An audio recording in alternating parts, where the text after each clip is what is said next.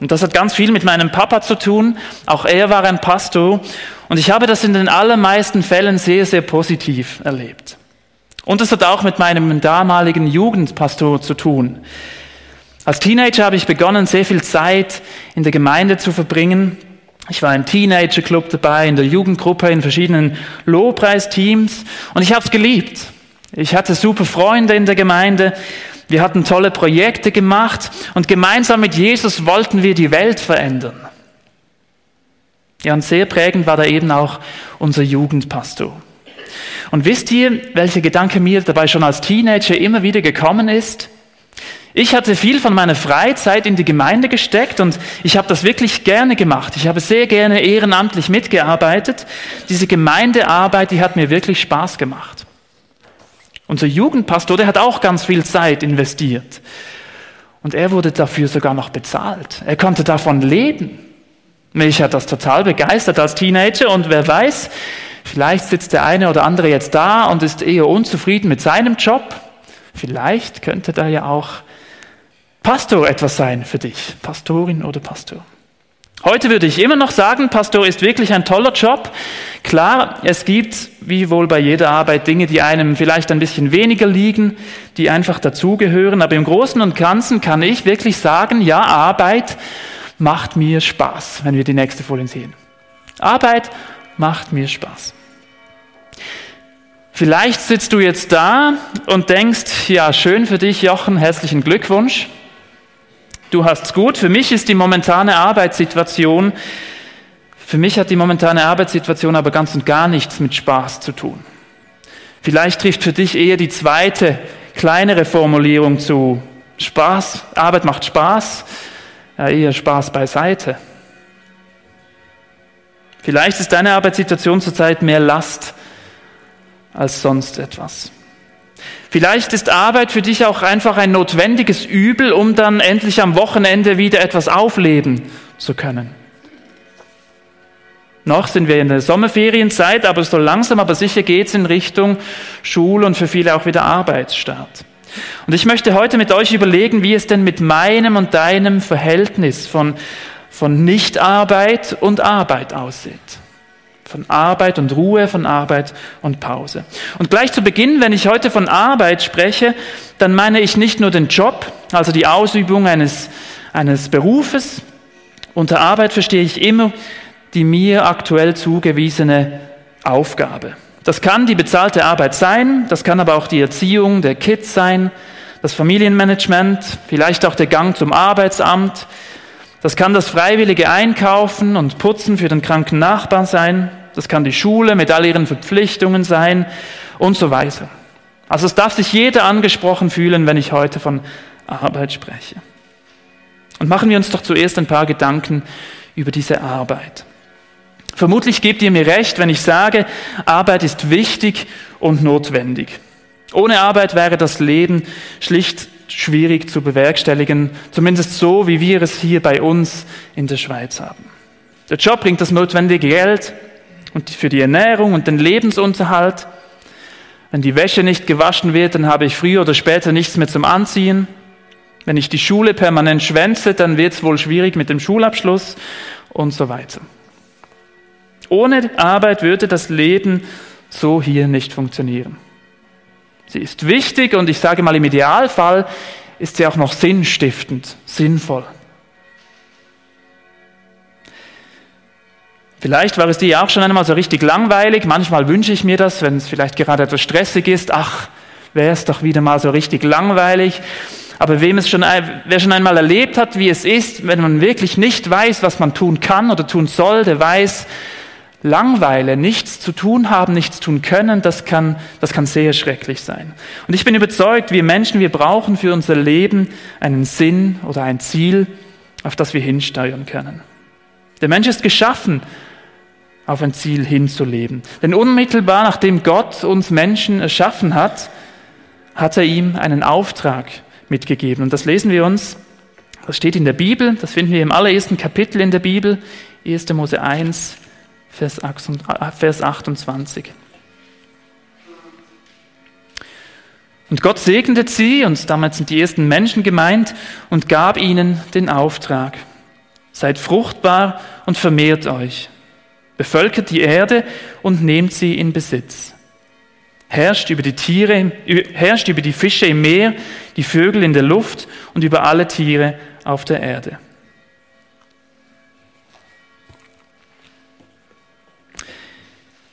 Gott gibt jedem Menschen am Anfang einen Auftrag. Für einige ist es für eine gewisse Zeit Kinder, die Erziehung. Für andere ist es das Bebauen vom Acker, sich um Tiere kümmern, für einige das Jagen. Und glücklicherweise gibt es heute auch noch viele andere tolle Berufe und Lebensaufgaben. Aber seit dem Sündenfall, wenn wir diese Geschichte in der Bibel weiterlesen, ist all das, inklusive das Kinderkriegen, inklusive das Arbeiten, ja überhaupt das ganze Leben nicht einfach mehr nur Spaß und Freude. 1. Mose 3, Vers 16, einige Sätze weiter hinten lesen wir, mit großer Mühe und unter Schmerzen wirst du Kinder zur Welt bringen. Oder nochmal drei Sätze weiter hinten. Dein ganzes Leben lang wirst du im Schweiße deines Angesichts arbeiten müssen, um dich zu ernähren. Ich glaube ja, Arbeit kann Spaß machen, kann sinnvoll, sinnstiftend und erfüllend sein, aber sie kann definitiv auch fordernd, mühsam und anstrengend sein. Und nicht zuletzt kann die Arbeit auch eine gefährliche Eigendynamik annehmen.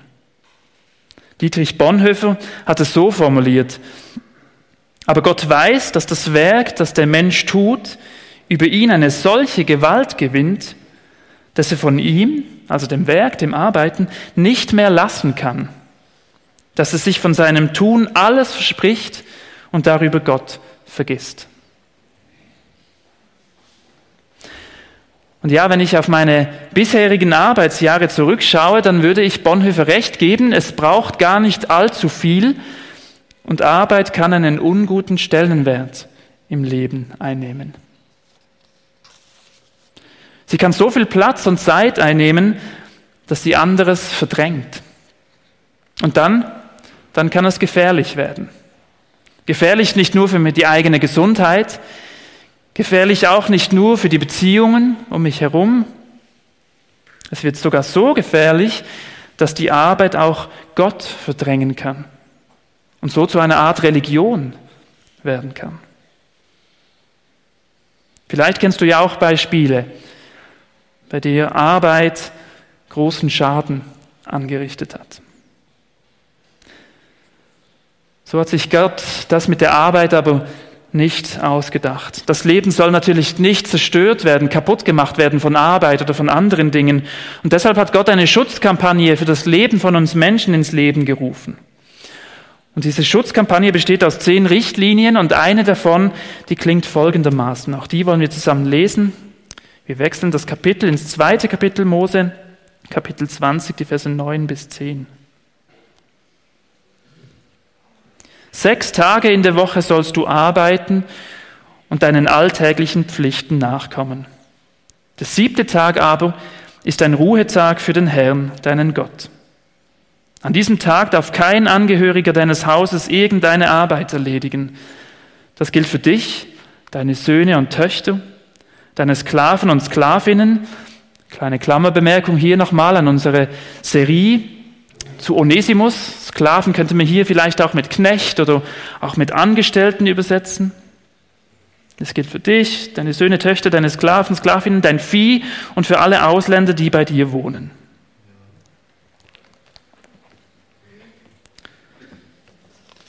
Interessant, obwohl die Arbeit einen Menschen gefangen nehmen kann, ja und ganze Leben kaputt machen kann, und davon gibt es viele Beispiele, verteufelt Gott die Arbeit nicht. Nein, im Gegenteil, er bestätigt sogar in den zehn Geboten seinen Auftrag. Sechs Tage sollst du arbeiten. Aber, und hier liegt dann eben diese Kernaussage, er setzt diese Arbeit in ein Verhältnis. Er setzt die Arbeit in das Verhältnis zum Sabbat. Ein spannendes Wort. In diesem hebräischen Wort stecken die Verben aufhören, ablassen, untätig sein und ruhen. Das nennen wir für uns heute diesen Tag, diesen Sabbat doch einfach mal Ruhetag. Und zwei Aspekte dieses Ruhetags möchte ich für mich unbedingt mitnehmen in diese kommende Zeit, wo die Arbeit und das, die Schulalltag wieder losgeht. Und vielleicht ist ja auch für dich von diesen zwei Aspekten etwas mit dabei. Der erste Aspekt, der Ruhetag als Freizeit von etwas. Also zum Beispiel Freizeit von der Arbeit. Gott gibt uns Menschen einen überlebenswichtigen Tipp. Macht immer mal wieder eine Pause. Der Text gibt hier eine ganz klare Abgrenzung bekannt. Sechs Tage arbeiten und dann kommt eine Grenze und dann einen Tag Ruhe, einen Tag Pause. Den Sabbat feiern oder eben den Ruhetag feiern heißt Abstand nehmen von der Arbeit, mal auf sich selbst schauen, sich etwas Gutes tun, keine Pflicht, keiner Pflicht nachrennen müssen. Wie sehr hatten Jesse und ich diese zehn Tage in Österreich genossen? Zehn Tage keinen einzigen Termin einhalten müssen. Das war richtig gut, das war richtig schön. Und klar, natürlich gibt es Dinge, die wir nicht einfach mal einen Tag lang ruhen lassen können. Die Windeln von einem Baby, es empfiehlt sich nicht, diese einfach mal 24 Stunden stehen zu lassen. Oder denken wir an die Pflege von Angehörigen. Völlig klar, wir können nicht einfach mal sagen, bis übermorgen. Und ich glaube, im Neuen Testament stellt Jesus das auch völlig klar, worum es hier geht. Markus 2, Vers 27. Der Sabbat wurde zum Wohl des Menschen gemacht und nicht der Mensch für den Sabbat. Gott meint es gut mit uns. Er will uns vor Schaden bewahren und deshalb schafft er den Menschen einen Ruhetag. Und je nach Situation ist das vielleicht auch schwierig, einen ganzen Tag, 24 Stunden am Stück, diese Ruhe, diese Zeit zu finden. Aber Gott möchte, dass wir immer wieder solche Zeiten haben, solche Zeiten der Ruhe, solche Zeiten des Nichtarbeitens. Und mich fasziniert dabei, dass Gott uns nicht irgendetwas vorschlägt und sagt, ja, mach das. Er selbst hat es vorgelebt. In sechs Tagen hat Gott die Welt erschaffen und dann am siebten Tag hat er auch Pause gemacht. Er hat aufgehört zu arbeiten. Er war untätig. Und spannend, wir Menschen, wir wurden ja am letzten, also am sechsten Schöpfungstag erschaffen. Also kurz vor dem Ruhetag. Aus Sicht des Menschen war der erste Tag, den er voll und ganz erlebt hat, der Ruhetag. Aus diesem Ruhetag ist der Mensch dann in sein Alltagsleben gestartet. Vielleicht ist das ein spannender Gedanke zum Weiterdenken. Hat dieses Bewusste zuerst einmal nichts tun müssen, dieses zuerst einmal nicht arbeiten und erst dann beginnen etwas zu tun, vielleicht auch eine tiefere Bedeutung? Hat das vielleicht sogar einen total evangelistischen Charakter? Ich wage mal eine steile Aussage, die mich persönlich auch ziemlich herausfordert. Wenn wir in unserem Leben permanent sieben Tage in der Woche gestresst sind und immer am, am Arbeiten sind, immer am Leistung bringen sind, wie wirkt es dann, wenn wir anderen Menschen davon erzählen, dass wir nichts für Gottes Liebe und für seine Vergebung tun müssen? Passt das zusammen? Vielleicht ist das eine einfach lustige philosophische Frage. Vielleicht steckt aber auch ein bisschen mehr dahinter. Du kannst diese Frage, wenn du möchtest, ja dieser Frage etwas nachgehen. Dieses zuerst einmal nichts tun müssen bringt mich zum zweiten Aspekt, den ich uns und dir und mir mitgeben möchte.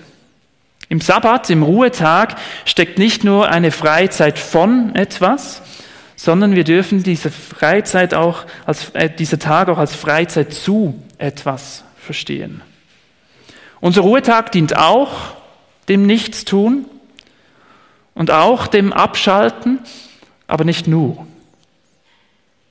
Der Ruhetag soll und darf auch ein Tag der Fokussierung sein und der Neuausrichtung. Gehen wir gedanklich kurz zum Volk Israel. Gott hatte die Israeliten aus der Gefangenschaft aus Ägypten befreit. Es folgte eine ganz, ganz lange Wüstenwanderung. Und dann irgendwann haben sie das vorläufige Ziel, das Land Kanaan, erreicht. Und im Neuen Testament lesen wir eine Stelle, die sich auf das bezieht, in Hebräer 4, die Verse 8 bis 10. Mit dieser Ruhe war nicht das Land Kanaan gemeint, in das Josua das Volk Israel geführt hatte. Es gibt also noch eine besondere Ruhe für das Volk Gottes, die noch in der Zukunft liegt. Wer in Gottes Ruhe hineingekommen ist, wird sich von seiner Arbeit ausruhen, so wie auch Gott nach der Erschaffung der Welt geruht hat. Der Ruhetag ist auch so eine Art Neuausrichtung. Eine Neuausrichtung auf das, was wir uns eigentlich, worauf wir uns hinbewegen mit unserem Leben. Es ist im übertragenen Sinne ein auf sich, ein sich auf den Weg machen, so wie es die Israeliten gemacht haben, als sie Ägypten verlassen haben und in dieses verheißene Land den Weg auf sich genommen haben, um dahin zu kommen. Eine Neuorientierung oder einfach ein sich bewusst machen, auf welcher Wanderung, auf welchem Weg wir mit unserem Leben gerade befinden. Und dazu noch ein kleines, aber schönes Detail nochmal aus der Schöpfungsgeschichte. Bei allen sechs Arbeitstagen von Gott, an denen Gott die Welt erschaffen hat, steht, da wurde Abend und Morgen der erste Tag. Und dann kommt weiter, da wurde Abend und Morgen der zweite Tag und so weiter. Das geht die ganze Zeit so, aber dann am siebten Tag, eben beim Sabbattag steht, 1. Mose 2, Vers 3, am siebten Tag vollendete Gott sein Werk und ruhte von seiner Arbeit. Und Gott segnete den siebten Tag und erklärte ihn für heilig, weil es war der Tag, an dem er sich von seiner Schöpfungsarbeit ausruhte. Da steht nichts von, es wurde Abend und Morgen. Nein, dieser siebte Tag, dieser Ruhetag bleibt in der Schöpfungsgeschichte unbegrenzt. Die Juden sind davon überzeugt, dass das kein Zufall ist, sondern dass Gott ganz bewusst diesen Ruhetag als unbegrenzt in der Bibel beschrieben hat. Sie sehen den Sabbat als Vorgeschmack auf die Ewigkeit. Ein Siebtel ihres Lebens sehen die Juden bereits als Paradies, als Himmel. Irgendwie gefällt mir diese Perspektive, dieser Blick. Den Ruhetag als kleinen, klitzekleinen Vorgeschmack auf die Ewigkeit genießen. Und irgendwie tun wir das im Grunde ja auch heute. Schließlich gehen auch wir aus, dass wir in der Ewigkeit dann auch mal gemeinsam mit allen, die Gott nachfolgen wollen, gemeinsam vor Gott sein werden, Gemeinschaft mit Gott haben werden. Und das üben wir hier im ganz kleinen Rahmen ja auch schon ein bisschen ein. Wir treffen uns regelmäßig in der Gemeinde, wir feiern Gottesdienste, wir treffen uns im TNT, in der Jugendgruppe, in Kleingruppen und so weiter. Und wir wollen uns dabei immer wieder neu bewusst machen, warum wir eigentlich leben und worauf wir hinleben. Was ist das Ziel von unserem Leben? Was ist das Wesentliche, das Zentrale von unserem Leben? Wohin läuft unser Leben denn eigentlich hin? Und das ist genau diese Ewigkeit, diese Ruhe, die noch in der Zukunft liegt.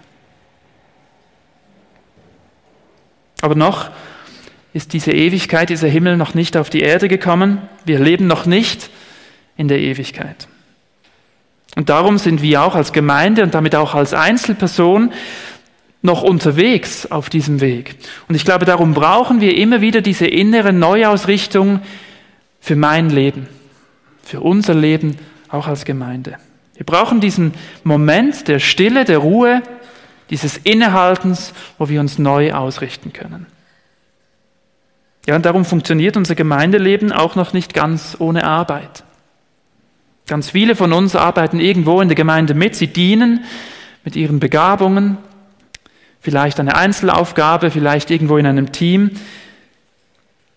Und gell, wenn ich hier von Gemeinde rede, dann geht es mir nicht um Gemeinde jetzt im engsten Sinne, damit es uns gut geht hier, für unser Wohl. Ich verstehe Gemeinde als diesen ganz lokalen, fassbaren Teil vom Reich Gottes, wo wir hier in Murten und Umgebung etwas dazu beitragen können für dieses große Reich Gottes. Ja, und eben da haben wir es. Das ist oft halt irgendwo auch mit Arbeit verbunden. Unser Gemeindeauftrag bedeutet, dass wir gemeinsam auf ein Ziel hinarbeiten. Und an dieser Stelle ein ganz herzliches Dankeschön all denen, die, die eben mitarbeiten in dieser Gemeinde. Die Zeit, die Kraft, die Leidenschaft, Freude, Gebet und auch Geld investieren. Vielen Dank dafür. Aber auch hier glaube ich, dass es enorm wichtig ist, dass wir immer mal wieder über dieses Verhältnis auch von Gemeindearbeit und Ruhe nachdenken. Wo ist der Ort in der Gemeinde, wo ich arbeite, wo ich diene, wo ich mit meinen Begabungen anderen Menschen Gutes tun kann, dienen kann? Wo kann ich einen Beitrag für das große Ganze geben? Und genauso wichtig finde ich aber auch die Frage, wo der Ort in der Gemeinde ist, an der ich nicht arbeiten muss, wo ich auftanken kann, ja vielleicht sogar wirklich mal ruhen kann. Wie sieht dieses Verhältnis bei dir ganz persönlich und ganz konkret aus? Wie wäre es, wenn sich jeder von uns, der jetzt da ist oder auch zu Hause ist, sich diese Frage mal überlegt? Und ja, versuchen wir vielleicht wirklich diese Frage für uns persönlich zu beantworten und nicht für die anderen um uns herum. Denn dieses Verhältnis sieht nicht für alle gleich aus. Und ich glaube sogar, dieses Verhältnis muss auch nicht immer gleich aussehen. Ich glaube, es darf auch nicht immer gleich aussehen. Das muss sich immer mal wieder verändern, je nach Lebenssituation. Und hier möchte ich auch nochmal an unsere Generationen und unser Generationenthema äh, vom Monat Mai erinnern. Wie ein ausgewogenes Verhältnis von Arbeit und Ruhe aussieht, ich vermute, das beantwortet jede Generation auch wieder ganz anders. Und da wünsche ich mir, dass wir uns mit ganz viel Verständnis und mit ganz viel Großzügigkeit begegnen. Aber was ich mir auch wünsche, ist, dass wir uns persönlich von anderen Generationen bei dieser Frage auch mal hinterfragen lassen. Nicht, dass wir alles machen müssen, wie das andere machen oder gemacht haben, aber dass wir uns auch mal kritisch hinterfragen, du, was kann ich lernen von anderen Generationen, wie sie das Thema Arbeit und Ruhe angehen. Ich möchte dich einladen, folgende Fragen, vielleicht gerade heute an diesem Ruhetag, mal für dich zu, zu beantworten, mitzunehmen, vielleicht auch ganz bewusst erst in der Arbeitswoche diese Fragen mitzunehmen. Wie sieht dein Verhältnis von Arbeit und Ruhe aktuell bei dir aus? Hast du einen Ruhetag, oder vielleicht ist in der momentanen Situation dieser Tag so nicht realistisch. Aber hast du Zeiten, wo du regelmäßig zur Ruhe kommst, wo du nichts leisten musst? Und wie gestaltest du diese Zeiten? Wie lebst du diese Zeiten? Und die zweite Frage, wie sieht das Verhältnis von Geben und Nehmen in der Gemeinde aus? Hast du einen Ort, an dem du einen Teil zum großen Ganzen beitragen kannst? Bist du nur Empfänger? Oder arbeitest du so viel, dass du gar nirgends empfangen und entgegennehmen kannst? Und dabei ist mir ganz wichtig, diese, diese Art von Arbeit, diese Gemeindearbeit, um nochmal über diese ganz kurz zu reden. Ich wünsche mir, dass das nicht nur einfach harte Knochenarbeit ist, eine Pflichtausübung. Ja, vielleicht ist das manchmal auch. Da macht sicher nicht immer nur alles Spaß, aber ich glaube, es darf auch mal Spaß machen. Und falls dir deine Aufgabe, die du momentan vielleicht machst, wirklich überhaupt keine Freude macht und dich eigentlich nur verärgert, dann lade ich dich wirklich ein, rede mit Leuten darüber. Vielleicht könnte es dran sein, mal eine Veränderung von deiner Aufgabe anzugehen. Rede mit deinem Team oder mit jemandem von der Leitung oder dem Angestellten-Team darüber. Und irgendwie wünsche ich mir, dass jeder von uns, und da rede ich nicht nur von Gemeindearbeit, auch von der Arbeit zu Hause, von den Aufgaben, aber auch der Berufsalltag. Ich wünsche mir, und bestimmt ist Spaß ein bisschen nicht der treffendste Ausdruck, aber ich glaube, ihr versteht, was ich meine. Ich wünsche mir, dass jeder sagen kann, Arbeit macht Spaß, aber regelmäßig lege ich den Spaß auch mal beiseite. Ich freue mich, dass wir an dieser Stelle jetzt auch gemeinsam das Abendmahl feiern dürfen. Und ich glaube, das passt jetzt auch sehr gut inhaltlich. Jesus selbst hat nämlich gesagt, dass wir dieses Abendmahl immer wieder feiern sollen, und zwar bis er wiederkommt, bis diese ewige Ruhe, die Ewigkeit da ist. Und beim Abendmahl sollen wir uns daran erinnern, was er für uns getan hat. Und so wollen wir uns auch heute daran erinnern, dass Gott selbst in Jesus alles Nötige getan hat, damit wir, ohne damit wir etwas dazu tun müssen oder überhaupt könnten, zu Gottes Familie eingeladen sind. In diese ewige Ruhe eingeladen sind. Jesus Christus kam auf die Welt und hat alle Schuld und alles Leid auf sich genommen. Er ging an dieses Kreuz, damit wir Frieden und Ruhe haben dürfen. Sein Tod am Kreuz und seine Auferstehung schenken uns dieses Leben und diesen Frieden. Nicht wir müssen zuerst etwas tun, damit wir empfangen dürfen. Wir dürfen zuerst empfangen und dann darf uns das in Bewegung bringen. Dann dürfen wir etwas tun. Ich lese uns die Einsetzungsworte von Jesus aus der Bibel vor. Wir finden sie im Matthäusevangelium, Vers 26. Im weiteren Verlauf des Essens nahm Jesus Brot, dankte Gott dafür, brach es in Stücke und gab es den Jüngern mit den Worten, Nehmt und esst, das ist mein Leib.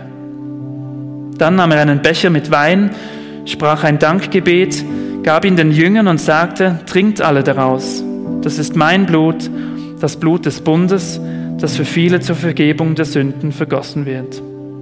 Ich sage euch, von jetzt an werde ich nicht mehr vom Saft der Reben trinken, bis zu dem Tag, an dem ich den neuen Wein im Reich meines Vaters mit euch trinken werde. Wer daran glaubt und diese Ruhe und diesen Frieden empfangen möchte, ist herzlich eingeladen, jetzt und gleich während der Lobpreiszeit dieses Abendmahl nach vorne zu kommen und ein Stück Brot und eine Becher Traubensaft abzuholen. Und dann darfst du gerne am Platz dieses Abendmahl einnehmen. Wer das nicht möchte oder merkt, dass es nicht ehrlich wäre, der muss selbstverständlich nicht am Abendmahl teilnehmen. Ich bete und dann lade ich euch ein in diese Zeit von Lobpreis und Abendmahl. Ja, Vater im Himmel, danke vielmals, dass du uns Leben geschenkt hast und dass du schon von Anfang an eine Idee gehabt hast, wie das Verhältnis von, von Schaffen und Ruhe, und Ruhe kann aussehen Du hast uns einen konkreten Tipp gegeben, wie das darf aussehen Und das ist im Alltag gar nicht immer so einfach. Und ich möchte bitten, dass wir doch über das nachdenken wie, wie wir das jetzt in dieser Zeit, wo dann wieder anfängt, wenn Schule, Arbeit, Ausbildung, der Alltag wieder startet, wie wir das ganz konkret leben können. Ich möchte bitten, dass wir vielleicht auch gewisse Entscheidungen treffen können, dass es uns möglichst einfach fällt, das können einzuhalten und zu leben.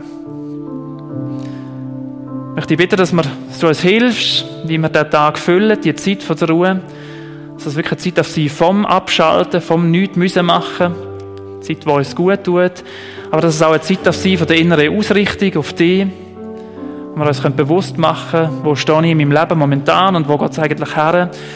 Und auf was lebe ich eigentlich final bei diesem Leben her. Und da bin ich dir so dankbar, dass wir nicht zuerst etwas tun müssen, zuerst etwas erreichen müssen, irgendwie müssen abschaffen damit wir die Einladung für deine Familie annehmen Du hast alles da, was nötig ist, damit wir zu deiner Familie gehören.